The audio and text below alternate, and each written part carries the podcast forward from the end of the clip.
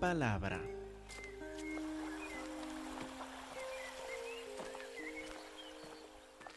Hermanos, por favor, abren sus Biblias a Mateo capítulo 10. A Mateo 10, donde encontramos instrucciones del Señor Cristo Jesús, instrucciones muy llamativas. Sería muy difícil, posible imagino, pero muy difícil intentar a repasar todos estos versículos uno por uno en un sermón, en un domingo, y de hacerlo en un tiempo corto. Entonces lo que deseo hacer hoy más que todo es ver unas observaciones generales de este capítulo 10. Unas observaciones que espero que mientras siguen leyendo el capítulo, no solo ahora, sino en casa también, que nos ayude a entender lo que nos manda Cristo Jesús. Vamos a empezar con la observación más básica de todos. Sin esta observación, este capítulo no va a tener sentido. Encontramos el versículo clave para esta primera observación en Mateo capítulo 10, versículo 34. En 10:34 dice Jesús, no piensen que he venido para traer paz a la tierra. No he venido para traer paz, sino espada. Cuando nosotros decimos que vamos a seguir a Cristo Jesús, cuando llegamos a seguirlo como nuestro Señor y Salvador, cuando hacemos el compromiso de seguir a Cristo Jesús, tal vez no nos damos cuenta que entramos en una guerra, entramos en una batalla muy recia. Nos comprometemos a luchar, a pelear y puede ser que la primera vez que escuchamos el Evangelio que nos llamó la atención, tal vez no nos dimos cuenta, pero de ahí mismo entramos el campo de batalla. Porque así dijo Jesús, no piensen que he venido para traer paz a la tierra, no he venido para traer paz. Así nos dice dos veces que no ha venido para traer paz. Eh, si pensamos que sí, voy a seguir Cristo Jesús y vivir el resto de mi vida en gran paz, mire bien, no he venido, dijo dos veces, para traer paz a la tierra, sino espada, sino guerra, sino conflicto, conflicto hasta la muerte. Lo que necesitamos reconocer en nuestro caminar con Cristo Jesús y claro, para entender Mateo capítulo 10 es que hay una enemistad activa y agresiva entre nuestro Señor Cristo Jesús y este mundo, esta tierra. Tenemos por un lado Cristo Jesús, quien ha sido nombrado por el Padre Celestial como el ungido, el Cristo, el que tiene todo poder y toda autoridad, por un lado, y por el otro un mundo que no quiere seguir a Cristo Jesús. Un mundo que prefiere revolcarse en su materialismo, que prefiere andar en su soberbia, que prefiere vivir sin Dios. Si está Cristo Jesús o si no está, como no le importa al mundo. Y de hecho, rebela contra Cristo Jesús no quiere someterse a nadie. Entonces está por un lado Cristo Jesús, el que tiene todo dominio y poder y autoridad, y un mundo rebelde que no quiere recibirlo. Y están en un conflicto agresivo, activo y constante. Y nosotros, al comprometernos a Cristo Jesús, escogemos un lado. Entonces, Jesús nos advierte en este versículo, no he venido para traer paz a la tierra, sino espada. Entramos en campo de batalla cuando seguimos a Cristo Jesús. Ahora algunos dirán, pero tengo entendido que la Biblia también habla de Cristo Jesús como la paz, como nuestra paz. ¿Qué tienen que ver estos versículos con esta con este conflicto entre Jesús y el mundo. Vamos a ver algunos de estos versículos, a ver qué dice de Jesús como nuestra paz. Vamos primero con un dedo en Mateo 10. Vamos a Romanos capítulo 5, versículo 1.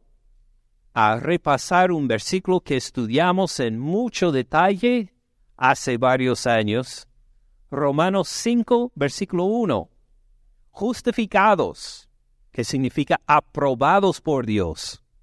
Con la aprobación legal de Dios, hablando de nosotros, los que tenemos fe en Cristo Jesús, justificados pues por la fe, tenemos que paz, tenemos paz. Para con el mundo, no, dice para con Dios. O tenemos paz no con este mundo, tenemos paz para con Dios. Más importante la paz con Dios, ¿verdad? Ya no estamos bajo su ira. Por medio de la fe en Cristo Jesús somos aprobados por Dios. Por fe en Cristo Jesús tenemos paz para con Dios por medio de nuestro Señor Jesucristo. Sí tenemos paz. Sí, Cristo Jesús es nuestra paz, pero no paz con el mundo, pero paz con la otra parte, parte eh, este paz con Dios. Vamos a ver algo más de esta paz en Efesios capítulo 2, de Romanos a la derecha, unas cartas más, hasta llegar a Efesios, Efesios capítulo 2, Efesios 2, 14. Porque Él es nuestra paz. ¿Paz de quiénes? de nosotros, de los que tenemos fe en Él, de nosotros los creyentes. Él es nuestra paz. Fíjense lo que hizo Él como nuestra paz, que de ambos pueblos. Ahora, ¿de qué pueblos habla? del pueblo judío, por una parte, y el pueblo gentil, nosotros que no somos judíos por descendencia.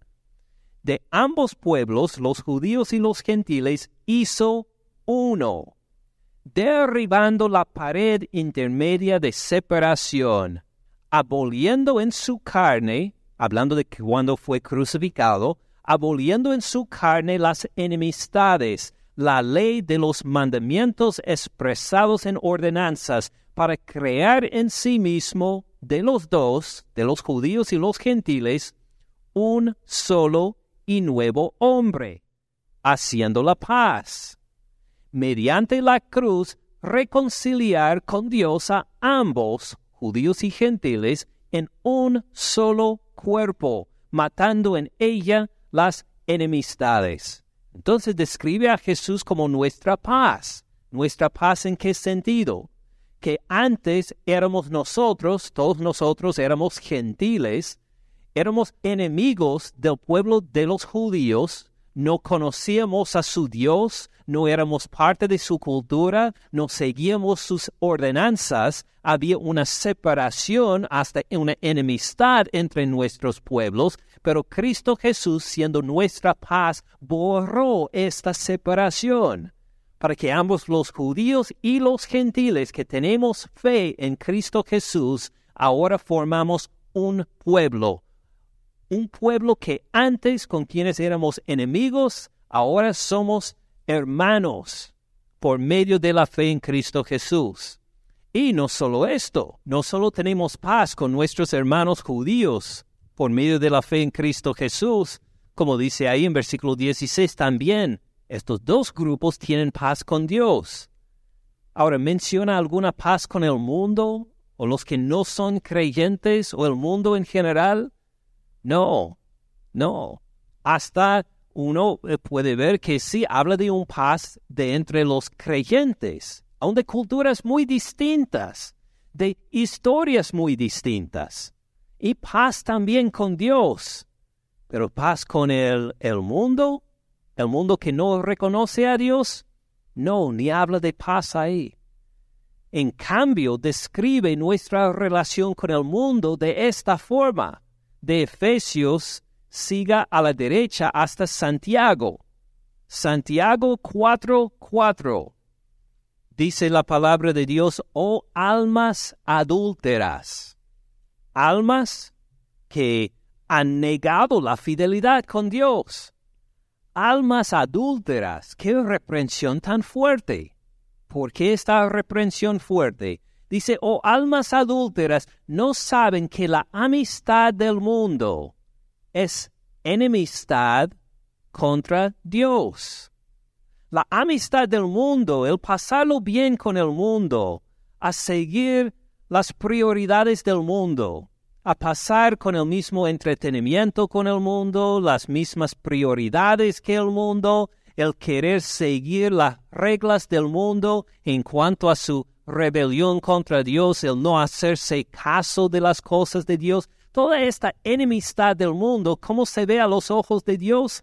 Es enemistad, es odio hacia Dios. Dice, cualquiera pues que quiera ser amigo del mundo, se constituye enemigo de Dios.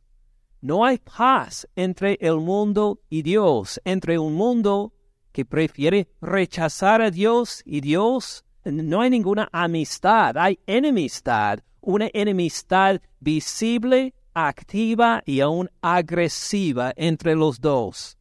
Esto tenemos que reconocer para entender entonces Mateo 10. Como dice Jesús, otra vez en Mateo 10, 34, no piensen que he venido para traer paz a la tierra. No está en amistad el mundo con Jesús. En cambio, tiene que hacer que se someta al mundo a Cristo Jesús, lo que va a pasar en su segunda venida. No he venido para traer paz a la tierra, sino espada. Ahora, si entendemos este trasfondo de enemistad entre el mundo por lo general y Cristo Jesús, ahora podemos entender Mateo capítulo 10.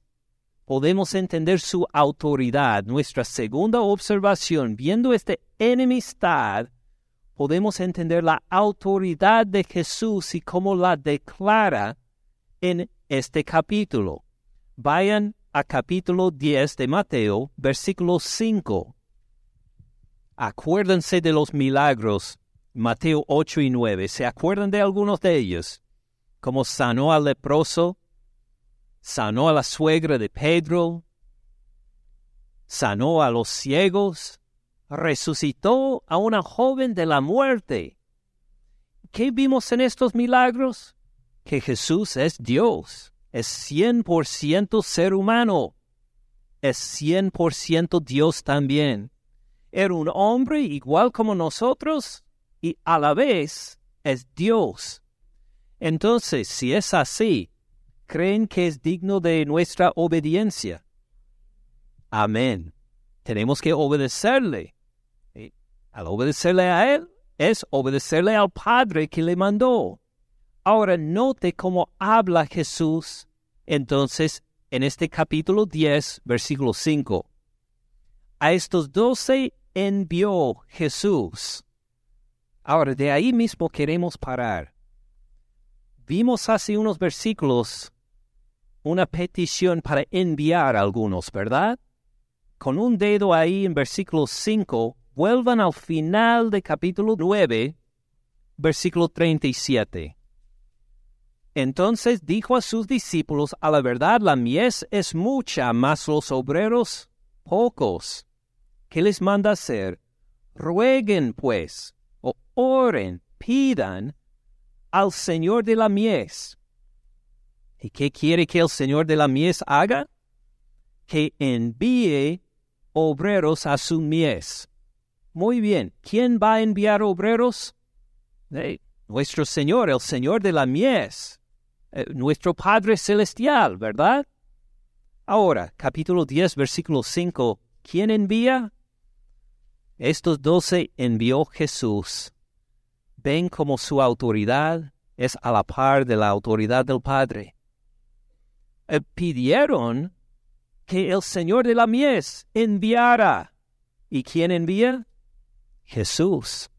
Envió su doce en respuesta a esta petición. Así es la autoridad de nuestro Señor. Y fíjense qué más hace en este versículo. Estos doce envió Jesús y les dio instrucciones. Ahora, dio instrucciones suena un poco débil en el español. Ah, no sé de ustedes, pero cuando escucho dio instrucciones, pienso tal vez en un maestro en la escuela que da instrucciones a los estudiantes antes de tomar su examen final. Y les dice, por favor, apaguen sus celulares, que, que no meten ningún otro papel bajo el examen, que eh, todas las cosas que dan de instrucciones cuando uno toma un examen.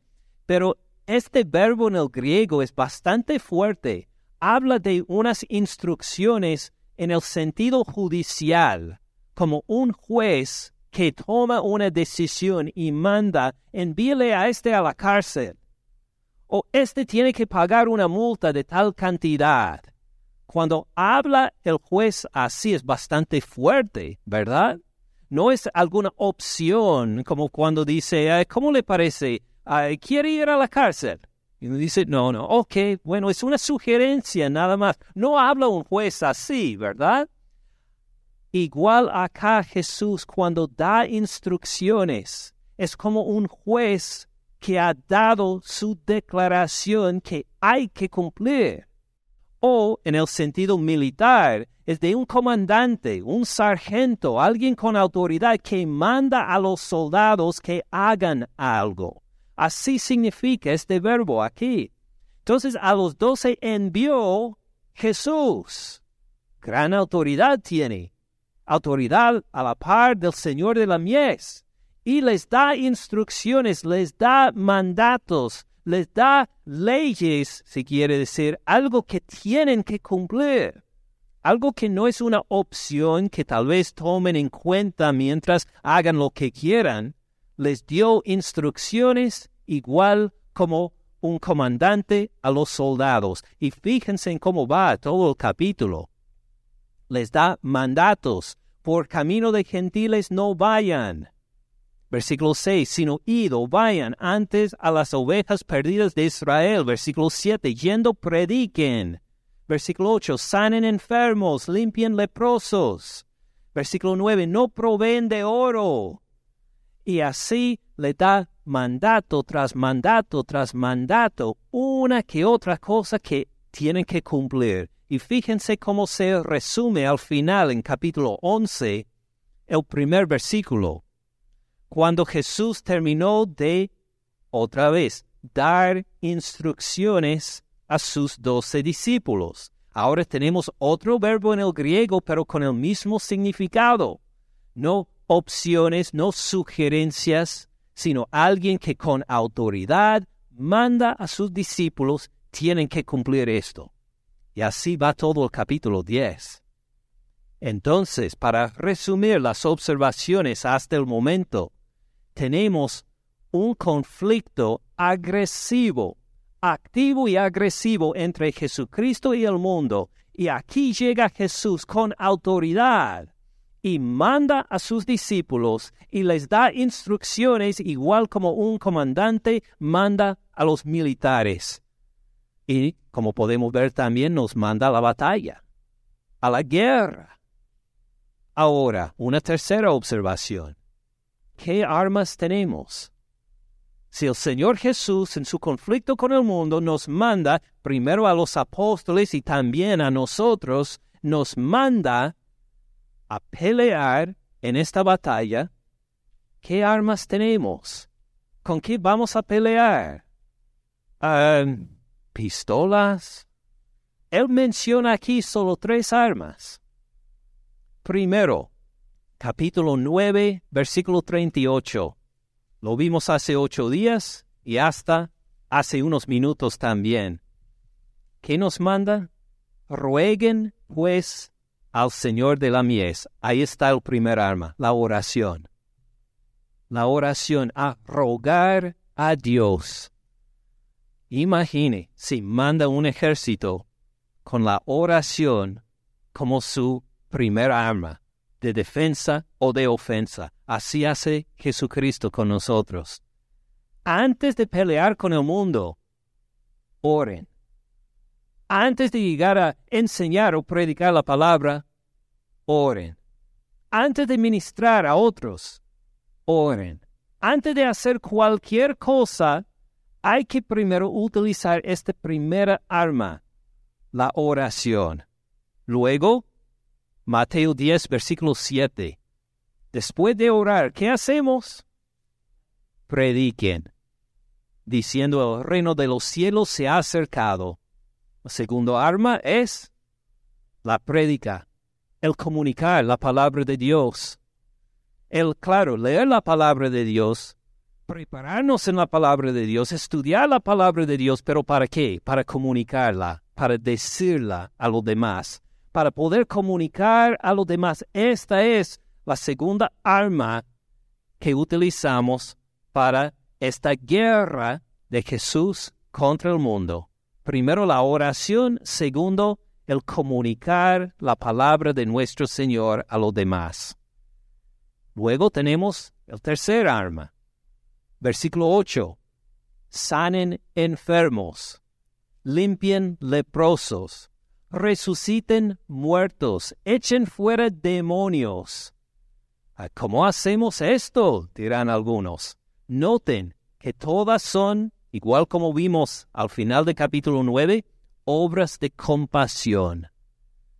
Vemos gente en condiciones fuera de su poder, como una enfermedad. ¿Se pueden sanar a sí mismos? No, necesitan que alguien llegue para sanarles. Un leproso, un leproso se puede purificar a sí mismo no, como vimos, tuvo que llegar delante de Jesús a pedir que le sanara. ¿Un muerto puede darse vida otra vez? No, tampoco. ¿Uno que es endemoniado puede echar el demonio fuera de sí? Tampoco. En todos estos casos hay gente en necesidad fuerte que necesita ayuda.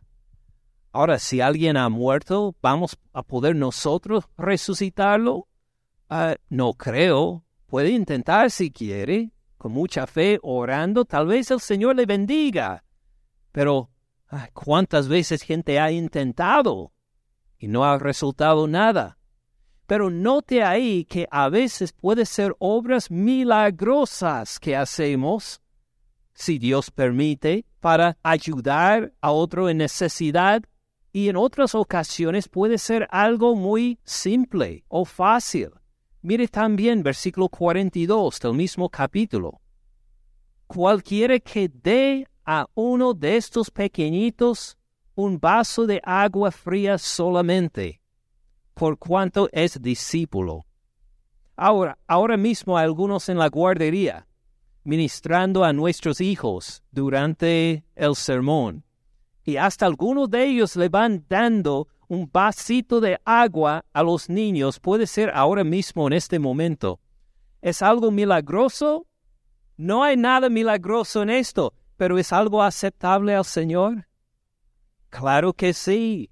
Dice que cualquiera que dé a uno de estos pequeñitos un vaso de agua fría solamente por cuanto es discípulo, de cierto les digo que no perderá su recompensa. El Señor es está igual de satisfecho y contento. Así que uno puede ver a otro en necesidad y puede tal vez por la gracia de Dios alcanzar hasta algo milagroso para servir a esta persona en su necesidad. O puede ser que simplemente llegue con un vaso de agua fría para regalarle a esta persona que tiene sed. Puede ser algo milagroso o no milagroso. Pero lo que tenemos que ver es, viendo la necesidad de los que están alrededor, que con el poder de Dios, por cuanto que somos o que ellos es discípulo de Cristo Jesús, que nosotros lleguemos a ministrarle. Entonces, vemos que tenemos tres armas. Uno, la oración, que rogamos al Padre, por favor, prepárame para esta guerra, haz que sea un soldado fiel. Segundo, predicamos la palabra, comunicamos la palabra. Si conocemos la palabra muy bien o solo una parte de la palabra, llegamos con lo que sabemos a comunicarla a los demás. Y al ver a los demás en necesidad, si parece algo inalcanzable o si algo fácil de alcanzar, de todas formas, llegamos a ministrarle en su necesidad. Así batallamos a favor de, de Cristo Jesús con la oración, con la prédica o la enseñanza de la palabra y por hacer obras de compasión a los necesitados, al nivel milagroso o al nivel no tan llamativo. Llegamos a ministrar a los demás en su necesidad. Entonces, si hemos entendido que el trasfondo de este capítulo es un conflicto agresivo aún entre Jesucristo y el mundo, si vemos la autoridad de Jesús que nos manda como comandante militar a obedecer su palabra. Y nosotros vemos que tenemos tres armas. La oración, la enseñanza o la prédica de la palabra y el ministrarle a los demás en su necesidad. Si entendemos esto, podemos llegar a ver otra observación de este capítulo. Tenemos que estar preparados para pelear. Tenemos que llegar a la batalla no solo con las armas, sino con el corazón preparado para pelear. ¿Por qué decimos esto? Ustedes que han leído y estudiado el capítulo, es un capítulo difícil, ¿verdad? Nos requiere un compromiso muy fuerte con el Señor Jesús, el obedecer estos mandatos. Por ejemplo, encuentro al leer este capítulo por lo menos cuatro deseos normales de nosotros como seres humanos, cuatro deseos carnales, no en el mal sentido, sino en el buen sentido, cuatro deseos que vamos todos a querer cumplir, que no necesariamente serán cumplidos si obedecemos al Señor Cristo Jesús. Por ejemplo, todos, a todos nosotros nos gustaría, aun queremos, una seguridad económica, ¿verdad? Hay, o tal vez hay alguien entre nosotros que dice que sí, quiero llegar a la tercera edad en pobreza. Quiero no tener ni un centavo. ¿Hay alguien así? No, claro que no. Todos queremos una seguridad económica. Queremos mirar hacia nuestro futuro a llegar a decir que estoy bien, voy a estar bien, tengo mi protección económica, es algo que deseamos. Pero ¿qué nos dice Jesús en Mateo 10, 8 a 10? Sanen enfermos, limpian leprosos, resucitan muertos, echan fuera demonios, de gracia recibieron, den de gracia. Estos poderes milagrosos que tenían los apóstoles, lo tenían gratis. Entonces no van a cobrar por sus milagros, van a dar gratis también. Y uno puede decir a un momento, si doy todo gratis en servir al Señor, ¿de dónde vienen mis ingresos? ¿De qué voy a vivir? Pero dice Jesús, no se provean de oro, ni plata, ni cobre en sus cintos. No se preocupen en cuanto al dinero. No vayan eh, ahorrando dinero pensando que lo voy a necesitar tal vez en el futuro. Dice, no se proveen de esto, ni de alforja para el camino, ni de dos túnicas, ni de calzado, ni de bordón, porque el obrero es digno de su alimento, para trabajar ahí por el Señor, y le va a dar lo que necesita, le va a dar la provisión el Señor.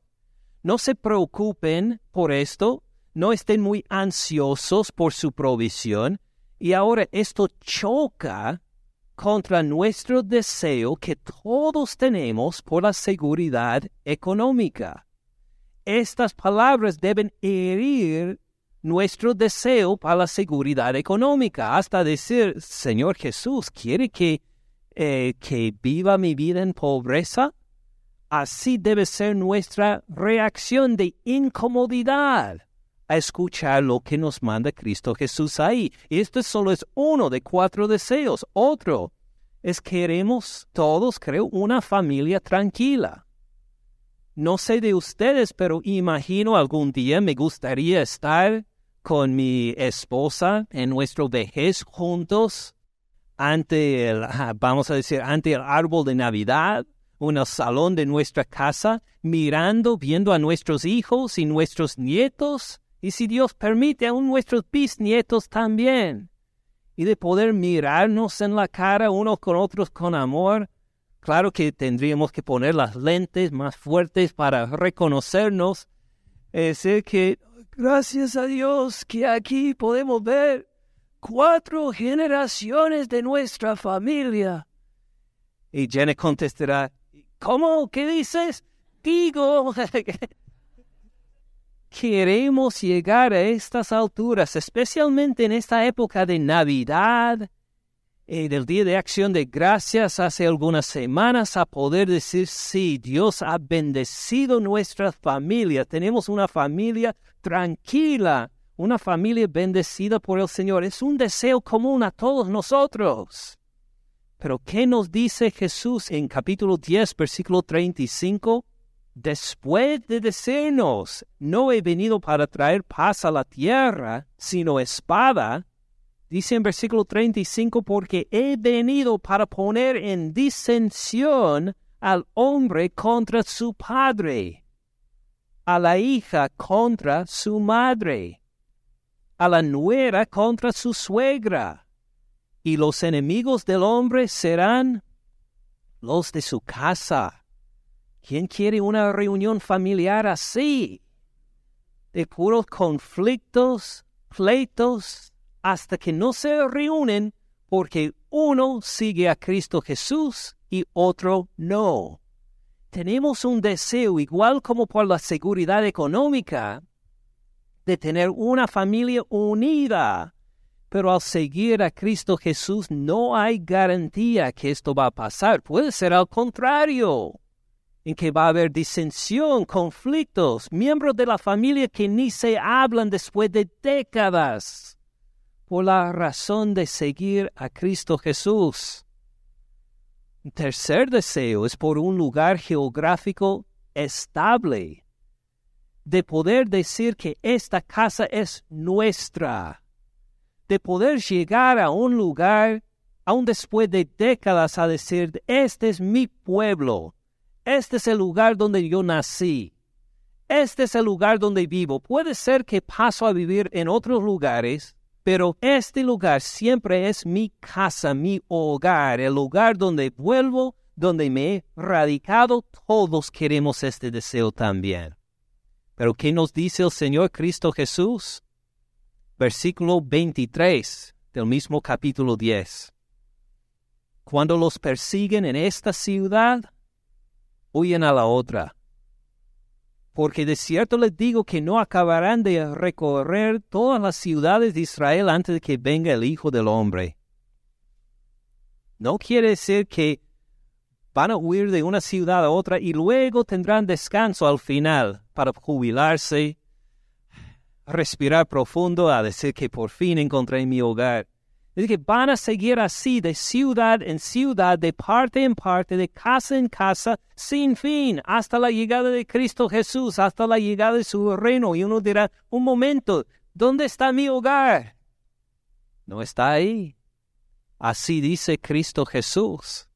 En nuestro deseo de tener un lugar geográfico estable, un hogar, puede ser que nunca llegue el cumplimiento de este deseo no solo buscamos seguridad económica y encontramos choque con estos versículos, no solo el deseo de una familia tranquila, otra vez otro choque con estos versículos, un deseo de un hogar, otro choque, ya también queremos la estima de los vecinos. Queremos que los vecinos, los que están alrededor nuestro, nos miren con bien, con aprobación.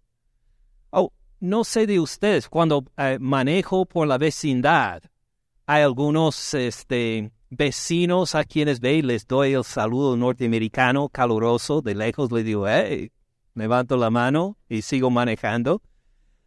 Y así paso por la vecindad. Si están algunos fuera de la casa, les saludo, hey, hey, hey. No quiero que alguien me conteste de una forma fea que no voy a repetir cómo es el estilo famoso norteamericano, que quiere decir, uh, ¿cómo lo describo? Simplemente que es un insulto muy fuerte. No quiero pasar por ningún vecino que me dé esta señal como de insulto hacia mí.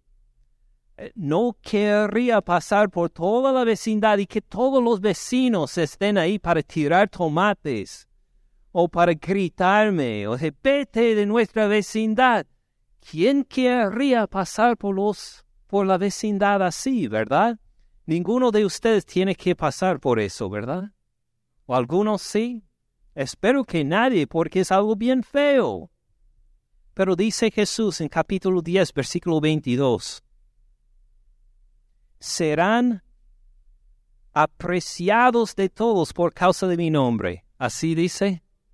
No, serán aborrecidos de todos por causa de mi nombre. ¿Quién quiere obedecer estos mandamientos? Nuestros deseos más básicos de tener una seguridad económica, de tener una familia tranquila, de pertenecer a un lugar geográfico estable, de tener la estima de los que están alrededor de nosotros, estos deseos son básicos a nosotros, no son malos en sí. Dios nos dio estos deseos, pero dijo que si van a vivir en este mundo, prepárense, estos deseos no van a ser cumplidos, porque ustedes se han identificado conmigo, Cristo Jesús. Y como no me quieren recibir a mí, tampoco van a querer recibir a ustedes. Entonces, si tenemos una seguridad económica, gloria a Dios. Pero a la vez, no pongan su confianza en esta seguridad económica. Se le puede desaparecer. Le pueden robar. Puede perder esta seguridad económica. Si usted tiene una familia tranquila, que sus reuniones familiares son de gran bendición. Gloria a Dios. Pero prepárense. Puede ser que llegue el Evangelio ahí a causar una rotura, un desgarre en esta familia. Prepárense, puede ocurrir. Puede ser que señala su casa o su pueblo a decir que yo soy de aquí, aquí me van a enterrar aún. Gloria a Dios. Pero prepárense, porque aún eso se puede perder también. Se puede perder la casa o el hogar o lo pueden rechazar. Puede ser que cuando paso por la vecindad, todos no solo me saludan, sino que sacan una alfombra roja y lo ponen delante de mí para decir, pasen adelante nuestro gobernador, nuestro rey. Puede ser que todos lo estimen mucho. Gloria a Dios por esto pero a la vez no pongan su seguridad en esta reacción, porque puede ser que por seguir a Cristo Jesús aún pierde esta estima de los demás. Puede ser en el lugar de trabajo, puede ser en la escuela, puede ser en la vecindad, a donde sea que la gente ahora le saluda y se siente mucho gusto al recibirlo. Por seguir a Cristo Jesús en algún momento puede ser que de repente todos cambian de actitud contra uno por seguir a Cristo Jesús. Ahora, ¿qué nos quiere decir Jesús con esto? ¿Que tenemos que vivir de un lugar para otro sin seguridad económica y lo demás? Eh, puede ser que sí. Pero lo que quiere Jesús más que todo es que tengamos nuestras prioridades en el lugar indicado, en el lugar correcto. Sigan leyendo versículo 22. Serán aborrecidos de todos por causa de mi nombre, mas el que persevere hasta el fin, éste será salvo.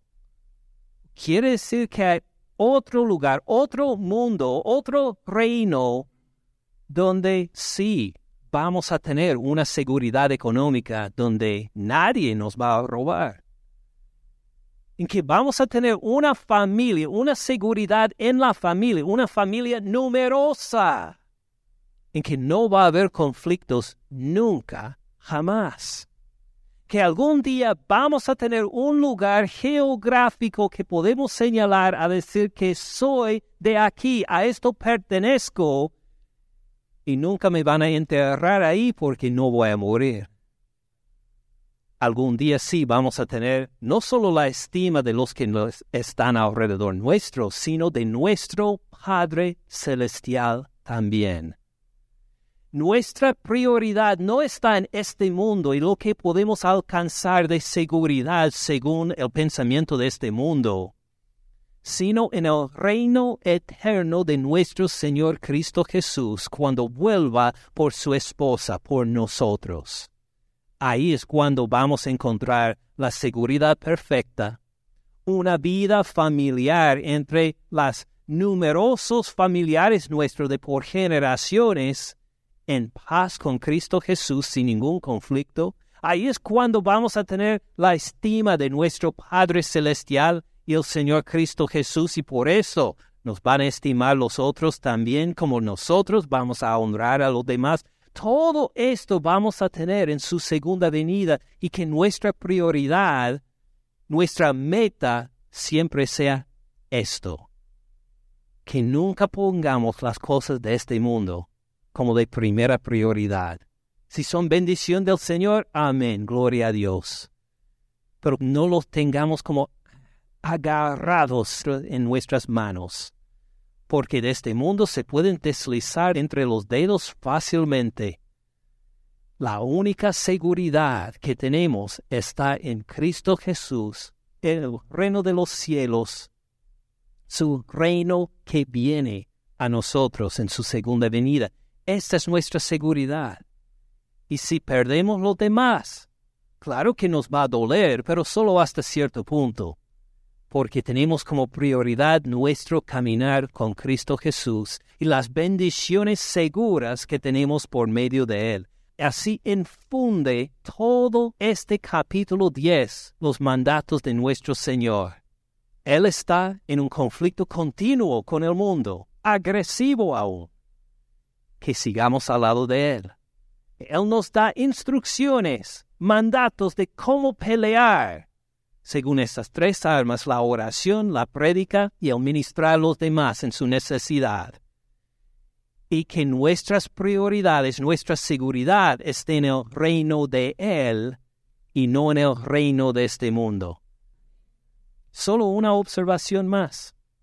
Si vamos a sufrir tanto, si vamos a pasar décadas sin encontrar la seguridad económica y mundial que buscamos. Si puede ser que estamos, estemos en conflicto con nuestros familiares, ¿qué recompensa habrá? Oh, claro, hablamos de la seguridad del reino de Cristo Jesús, pero ¿qué me va a dar aliento ahora en este mundo? ¿Voy a seguir nada más de sufrimiento en sufrimiento? ¿O va a haber algún alivio aquí en esta tierra?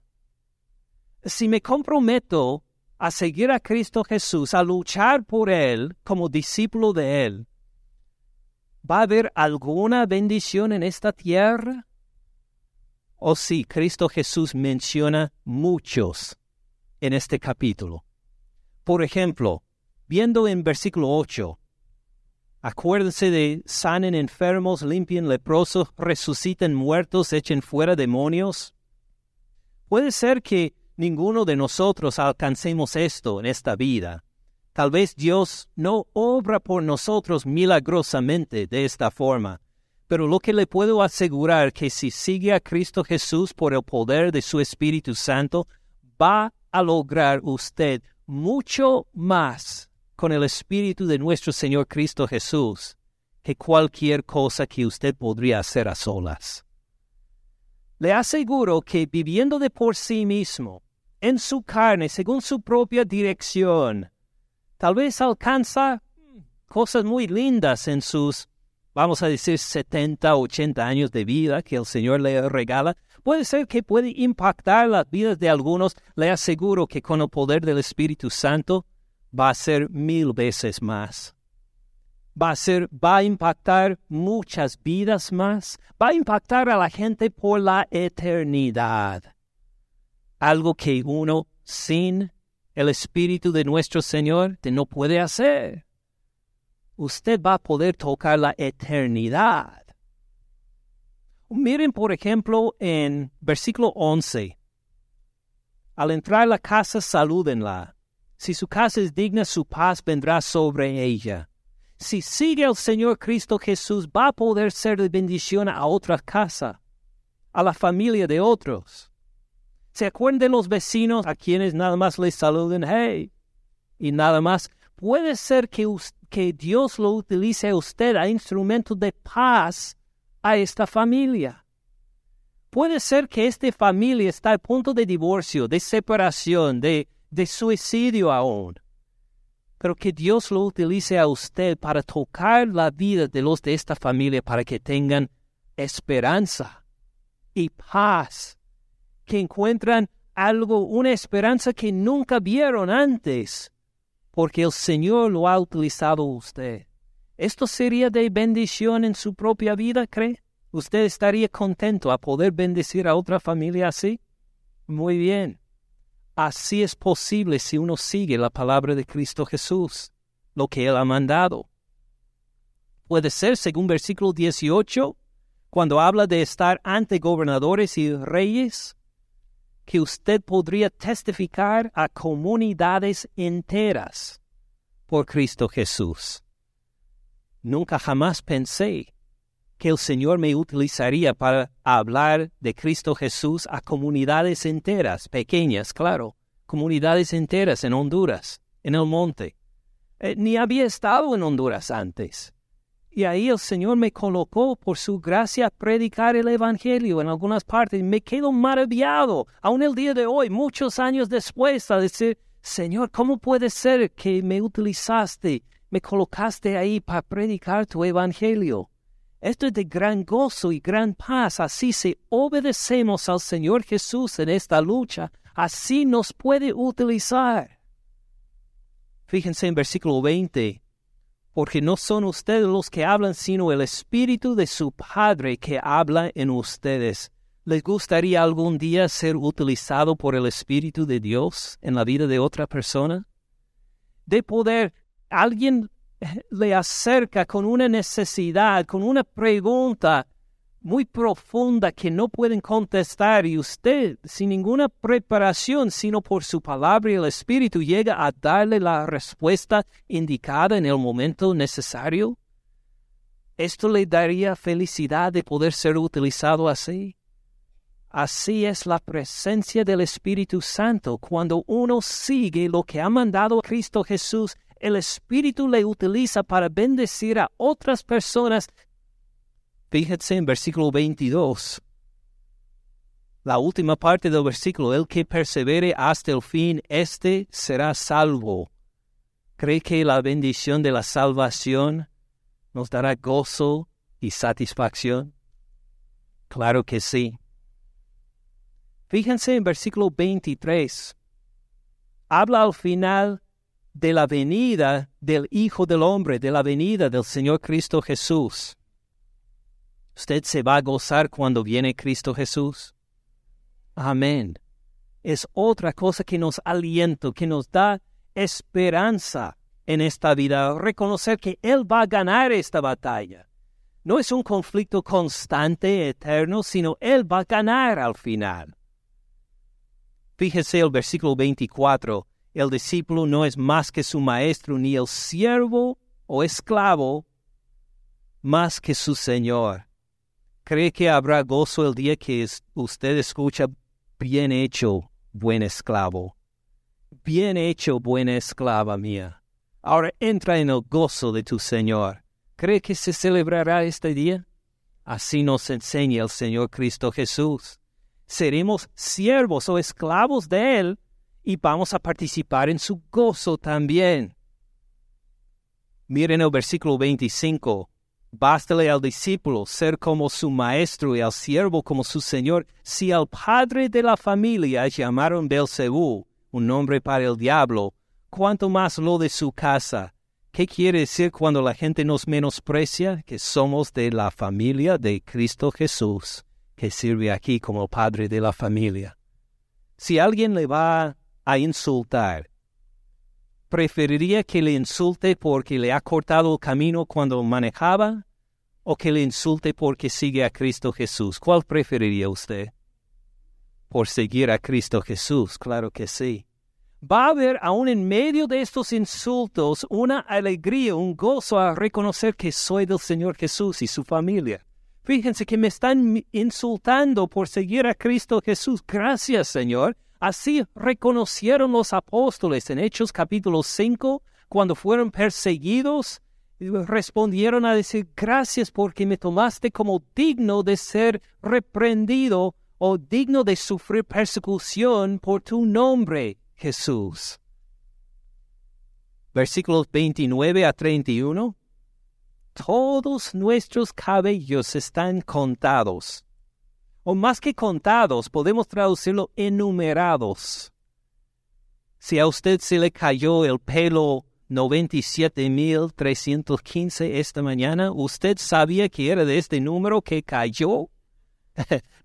no, pero el Señor Jesús sí, nuestro Padre Celestial sí. Así nos conoce tan profundamente que hasta el pelo es no solo contado, sino enumerado también, nos conoce perfectamente. Esto le da algo de alegría y gozo saber que está tan bien conocido por el Señor y todavía le llama hijo o hija. Esto sí es glorioso. Fíjense versículo 32. A cualquiera pues que me confiese delante de los hombres, yo también le confesaré delante de mi Padre Celestial que está en los cielos. ¿Cómo se va a sentir este día cuando lo presentan o la presentan delante de nuestro Padre Celestial y Jesús esté al lado de usted al decir, Padre, quiero que conozca a mi buen siervo y fiel? Y pone ahí el nombre de usted. ¿Cómo se va a sentir de gozo y de orgullo el Señor Cristo Jesús? Me aprecia y me ama tanto que hasta me presenta a su Padre Celestial. Vamos a encontrar la vida verdadera. Versículo 39. El que haya su vida, aquí habla de haya subido en cuanto al sentido del mundo alrededor. El que haya su vida el que descubre su vida, el que tiene la casa lindísima en que puede morir, seguro con su seguridad económica, el que puede morir en una casa linda con, con su carro del año fuera de, de la casa, que tiene sus tesoros, que tenía su buen trabajo, que tenía su pensión, eh, en que no tenía que preocuparse, alguien que llega al final de su vida y todos dirían, mire la bendición material sobre esta persona, el que haya su vida, ¿qué pasa? La perderá. Llegará el momento de la muerte y puede llevar todo esto, la pensión para el cielo.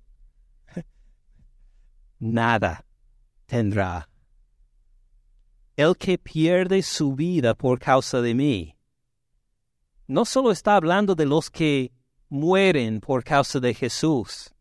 El que pierde su vida en el sentido de que no tiene una casa tan lujosa, porque decidió para seguir a Cristo Jesús vivir en un lugar menos lujoso, para tener más dinero para dedicar a las cosas del Señor. O la persona que tal vez que dejó la carrera en la medicina, vamos a decir, en que iba a ganar mucho dinero por el resto de su vida, pero decidió, no, sabe, eh, prefiero ser misionero en un lugar donde no tiene el Evangelio. La persona que pierde su vida porque tiene a la enamorada ahí, a la novia, a quien estima mucho, pero que no es cristiana, y que dice, pues según la palabra, aunque la amo mucho, no puedo casarme contigo. Adiós. Y no encuentra ningún otro con quien casarse. El que pierde las cosas que de esta vida son de estima, el que pierde esto por causa de Jesús, por obediencia a Jesús, por querer seguirle a Él, que encuentra la vida la vida verdadera, la vida eterna, la hallará, la descubrirá. El que junta todo para esta vida, al final la va a perder. Se divirtió durante sus siete décadas, sus ocho décadas. Espero que le gustó. Mientras el que ha perdido por causa de Jesús va a encontrar mucho más que siete décadas, ocho décadas. Va a llegar a pasar ya, vamos a decir, 500 mil años en la presencia del Señor. A decir, imagine, puede haber perdido todo esto por solo unas siete décadas nada más en el mundo de bendición. ¡Qué, qué maravilla! Escogí bien, porque escogí seguir a mi Señor Cristo Jesús. Y así tenemos lo que Jesús nos manda en este capítulo primero. Está en enemistad Cristo Jesús con este mundo. Y cuando escogimos a seguir a Cristo Jesús, entramos campo de batalla.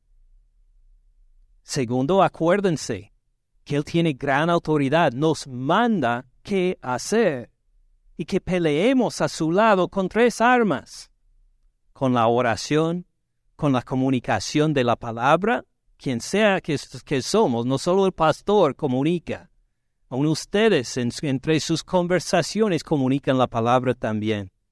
La oración, la comunicación de la palabra y también de hacer obras de caridad a los necesitados. Si seguimos a Jesús, nuestros deseos en este mundo, más personales para la seguridad, puede ser que nunca sean cumplidos. Deseo por la casa, una casa estable, una familia bendita, una familia de mucha, mucha paz y tranquilidad. Puede ser que estos deseos nunca se cumplen. Y mientras peleamos, vamos a reconocer que hay mucha bendición aún en esta tierra por seguir a Cristo Jesús, no tanto por los beneficios de este mundo, sino por los beneficios que nos esperan en su segunda venida y que nos da en anticipación por el poder del Espíritu Santo ahora mismo. Entonces, estamos en batalla. Jesucristo nos ha mandado a orar, a comunicar la palabra, a ayudar a los necesitados. Aunque nos va a costar, aunque nos insulten, aunque puede ser que perdemos nuestra seguridad ¿Qué vamos a hacer entonces con Mateo capítulo 10? Lo vamos a cortar de nuestras Biblias.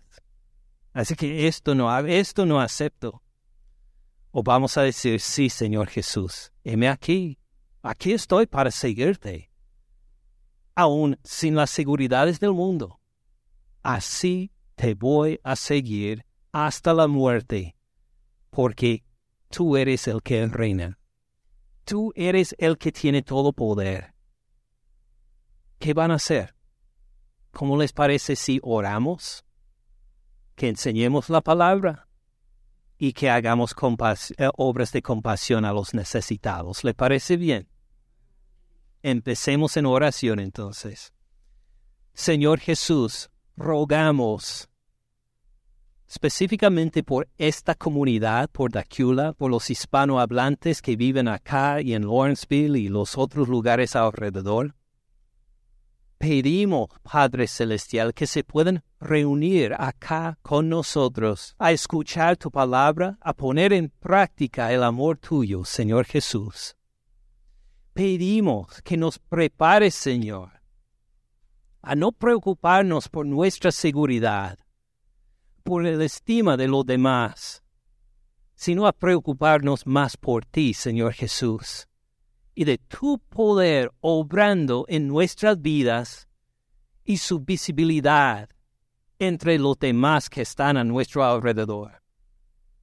Haz que seamos soldados fieles en tu guerra, Señor Jesús, contra este mundo y pedimos que levantes muchos guerreros más acá en esta zona para poder andar en obediencia contigo.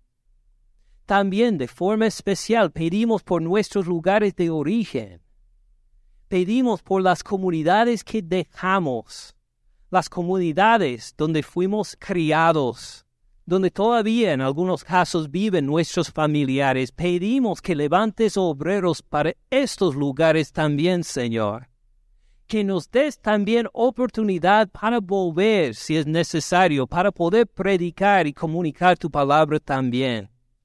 Haz que seamos portavoces acá donde estamos y en esos lugares de nuestro origen, para que tu compasión se manifiesta en la salvación de muchos, para que los ciegos vean, para que los cojos salten, para que los perdidos, los que andan con los ojos vendados espiritualmente, puedan ver.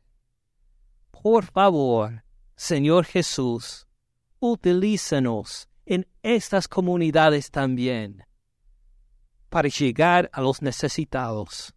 Porque este capítulo también habla, Señor Jesús, del castigo que les espera, peor que el de Sodoma y Gomorra, si no se arrepienten.